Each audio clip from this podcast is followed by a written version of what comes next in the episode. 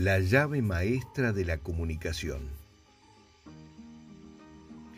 La buena comunicación es lo que permite el desarrollo de las personas en todos los ámbitos. La llave que abre todas las puertas.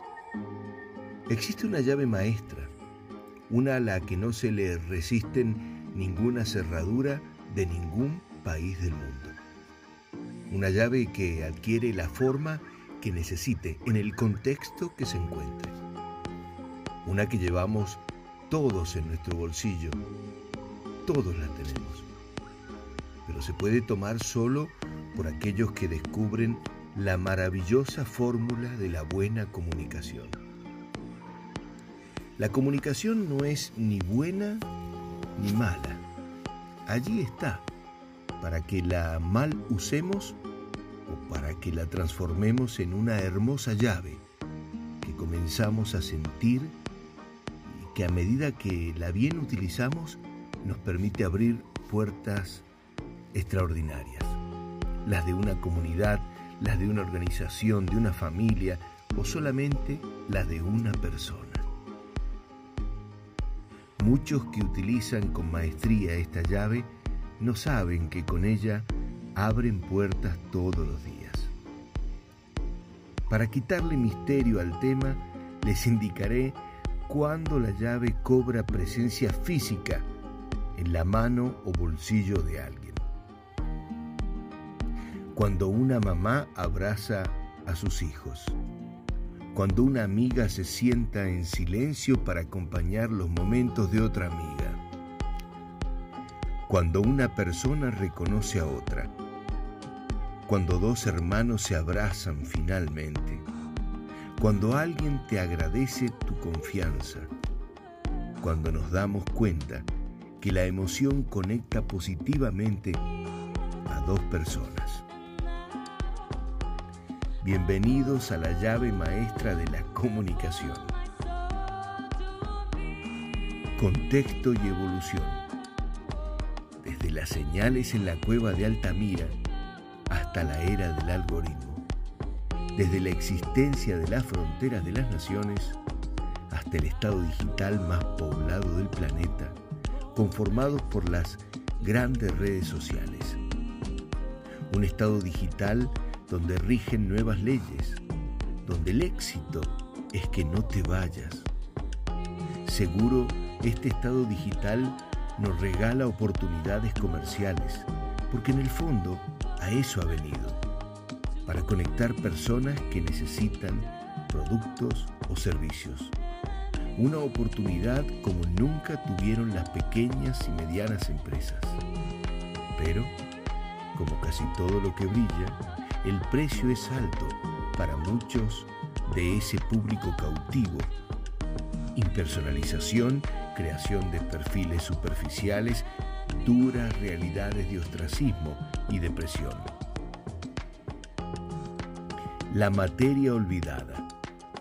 Es un gusto enorme cuando una jovencita o un jovencito se recibe de aquello que anheló estudiar, aquello que seguro hará un bien para cada uno de ellos y la comunidad donde se desarrollen.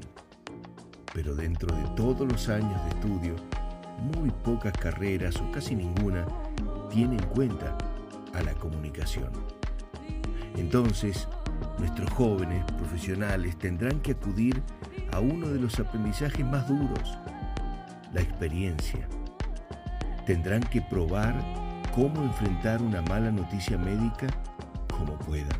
Tendrán que hacer una presentación o un discurso como puedan y muchos de ellos, al dolor de no saber cómo hacerlo, lo transformarán en algo bueno y otros convertirán a la disciplina de la comunicación en un calvario. Sembrar para cosechar. Cada vez que alguien quiere cosechar, comúnmente debe sembrar. ¿Y cómo debemos hacer para cosechar el fruto exquisito de la buena comunicación? Les puedo decir que hay algo necesario para abonar la semilla que sembramos y el abono se llama cultura. para poder ser buenos comunicadores todos los días, en las pequeñas y grandes cosas, debemos elevar al máximo posible nuestra cultura general. Decimos, emulando a Confucio, que debemos ampliar nuestro conocimiento fundamental. El conocimiento fundamental es todo lo que no sabemos. Al parecer, todas las materias fuera de nuestro dominio a medida que las exploramos comienzan a enriquecer criterios, lenguajes, perspectivas, expectativas, etc. Estas nuevas materias nos harán más humildes, nos ofrecerán apagar la arrogancia de creer saberlo todo y nos harán más mejores humanos. El telar de la mente. ¿En qué año nació Alejandro III? ¿Cuáles son los principios que impulsaron a Washington? ¿Por qué la bandera de España dice plus ultra? ¿A qué distancia puede comunicar una ballena azul? ¿Por qué Iván el Terrible se hizo terrible? ¿Cómo se llamaba el eunuco que inventó el papel? ¿Quién era? Andrés Urdaneta. ¿Qué sentido tiene memorizar cosas que con una simple búsqueda en Google podríamos develar? ¿Qué valor tiene y por qué es útil? Una mente creativa debe sostenerse en algo, no solo una impronta repentista o improvisada, algo debe alimentar a ese cerebro que a 350 kilómetros por hora tomará decisiones sin sacarte los ojos de encima a la persona que tenga al frente. Una mente creativa necesita un enorme depósito de recuerdos, en realidad un telar que conecta todos aquellos eh, datos que van ingresando, relacionándolos en tiempo y lugar. La memoria es una fuente propia de información que permite sacar conclusiones humanas, emocionales o referencias al contexto y necesidad. ¿Posible que esto lo realice la inteligencia artificial? Seguramente, pero aún no. Los invito a construir telares llenos de referencias que además de darnos variada información vincular, podremos transformar en Big Data personal en algo útil para vos y para toda aquella persona que te rodea.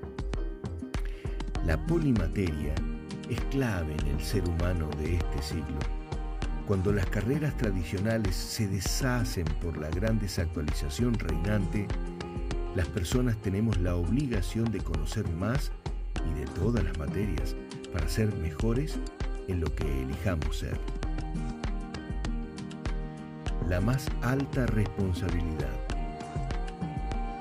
Si en este momento, allí, adelante de estas palabras, se encuentra una mamá, un papá, unos tíos, unos abuelos, entonces eso eleva la responsabilidad de comunicación, llevándolo a un extremo quizás no percibido.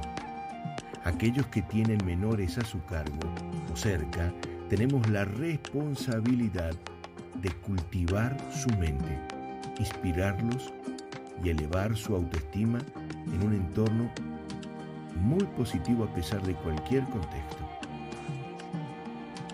Debemos construir espacios de optimismo con gran nivel de extroversión. Disfrutar la interacción. En las comunidades sin distinción geográfica, en cualquier universidad del mundo, en las escuelas, en un barrio o en un hogar.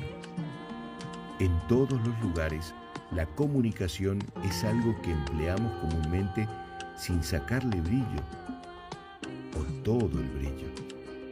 Gracias a ella podemos construir grandes naciones, buenos profesionales, buena convivencia y bellas personas.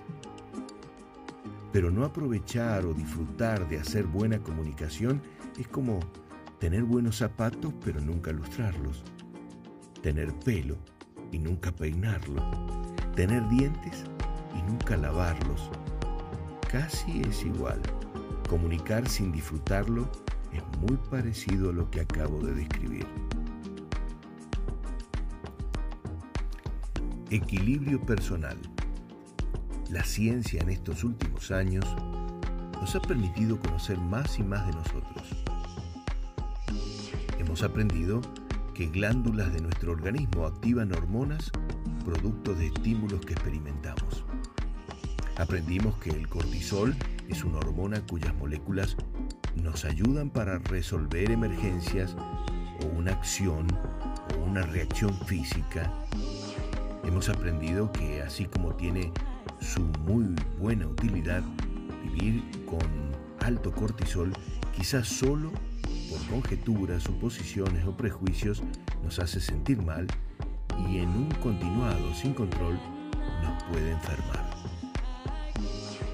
Remedios del cuerpo. Ahora, también conocemos que las oxitocinas bajan el ritmo cardíaco y elevan el umbral del dolor y las encendemos con un abrazo, meditando, riendo, haciendo el amor o comiendo orégano, tomillo. Que las dopaminas se encienden cuando caminamos 40 minutos entre otras actividades y nos permiten pensar mejor. Que hacer cosas que gustan envían moléculas de endorfinas por todo el cuerpo. Mientras que ahora sabemos que una persona agradecida libera serotoninas, permitiendo un estado de bienestar. El poder humano. La palabra clave para poder crear buena comunicación es la motivación. Entre las pocas condiciones que nos exige la destreza de motivar es la de vivir en estado de generosidad. La única forma de hacer eficaces mensajes para empatizar con el prójimo es pensar en el otro. Desterrar al ego es un camino. Pensar en el otro es otro camino. Ser personas de impacto humano positivo debería ser nuestro propósito. Todos podemos comunicar bien, más aún todos podemos mejorarle el día a alguien. Digamos lo bueno del otro, rompamos la vergüenza y transformemos positivamente el día de alguien. Programamos la llave. La llave trae un manual de programación. Antes de girarla para abrir las puertas del corazón de alguien, debemos conocer el sentido de tres palabras. Optimismo.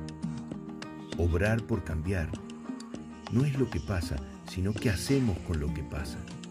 El optimista decide ser optimista y brindarle a las circunstancias que vive el crédito del buen pensamiento por sobre el mal pensamiento y la firme decisión de buscar lo bueno en todas las cosas. Extroversión. ¿Qué decimos y cómo lo decimos? Se entiende que el 90% de nuestras palabras saldrán impulsadas por las emociones y luego justificadas por la razón. Más que nuestro pensamiento influye en nuestra emoción y termina impactando en el comportamiento y rendimiento. Por eso, una fórmula que permite mejorar la comunicación es lograr tener un desayuno, almuerzo o cena semanal con el ejercicio de escucharnos, promoviendo la escucha atenta y empática y brindando espacio a la palabra de todos y cada uno de la familia o un equipo de trabajo. Conducir las historias hacia las mejores anécdotas de la semana para que semana a semana se transforme en un hábito. El hábito de escuchar y hablar, el hábito de buscar lo bueno, algo necesario en las buenas épocas y fundamental en las épocas tormentosas autoestima, la construcción de nosotros y de los otros.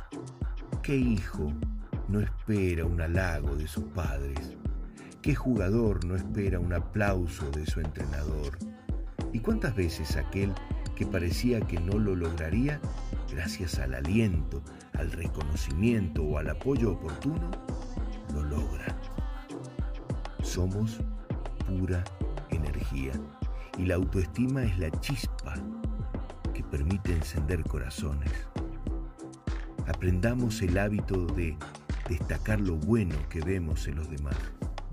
Apaguemos la envidia que nos provoca el éxito del otro o, el desinterés por el bien hacer del prójimo. Tu presencia oportuna, tu abrazo o tus palabras justas pueden transformar seres normales en extraordinarios. Y esa es la magia de la autoestima, transformar personas a su mejor versión. Propósito final. A la llave maestra de la comunicación, ¿para qué la giramos? ¿Para qué la queremos? Parece que la buena comunicación es la antesala de la felicidad. Y cuando hablamos de felicidad hablamos de diferentes tipos de felicidad que se han identificado en un estudio de casi 20 años sobre el mismo universo de 3.300 personas. Tres tipos de felicidad. La vida del placer. El profesor Seligman indica que lo primero es la vida del placer. Esta felicidad dura lo que dura el placer. Ejemplo, si vamos a tomar un helado, saber que iremos ya activa este tipo de felicidad. Vestirnos para ir a la heladería, caminar o viajar en coche hasta el local de helados, consumir el helado y regresar. Culmina la felicidad que otorgó el placer. La vida comprometida. Esta felicidad es más prolongada porque está vinculada a nuestros proyectos, metas personales u obligaciones. Ejemplo, si me obligo a terminar algo en un tiempo determinado y lo logro. Recordaré con felicidad el meritorio esfuerzo y el logro. Esto representa una sensación de felicidad que dura varios días luego del logro la vida con significado. Esta es la sensación de felicidad más espectacular de todas, ya que se produce cuando colaboro desinteresadamente con alguien, cuando extiendo mi mano generosa. Ejemplo, ayudo con una materia a un alumno, no cobro por ello, simplemente es un acto de solidaridad hacia el estudiante. Este tipo de felicidad es extraordinaria porque la volveré a sentir cada vez que evoque la ayuda o me encuentre a la persona asistida en el tiempo. Personas inspiradoras. La llave maestra de la comunicación. La llevan aquellos que inspiran personas capaces de avanzar, incluso hacia las utopías, sabiendo que las utopías sirven para avanzar, pero saben que a su paso inspiran y permiten que en el viaje ellos u otros logren por serendipia o logros buscados encontrar sus propósitos. Creer, creer, creer. Nuestro cerebro es una máquina extraordinaria. Si aprendemos a programarla, podemos poner el rumbo hacia nuestros logros. La mente cree, la mente crea. Si me programo y visualizo aquello que quiero obtener, con preparación adecuada, el cerebro mostrará oportunidades o posibilidades para las realizaciones. La sincera preparación, la visualización, la meditación y la persistencia hacia los objetivos ayudan a los valientes que confían en sus proyectos individuales o colectivos.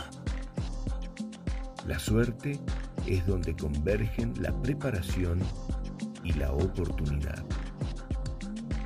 Nada es casualidad. Todo es parte de nuestras creaciones y un verdadero compromiso con los propósitos. La llave maestra de la comunicación ¿Qué se logra al utilizarla? Donde hay odio, puede abrir puertas de amor. Donde hay ofensa, puede abrir puertas de perdón. Donde hay discordia, puede abrir puertas de unión. Donde hay desesperación, puede abrir puertas de esperanza. Donde hay tristeza, puede abrir puertas de alegría. Donde hay error, abre puertas de la verdad.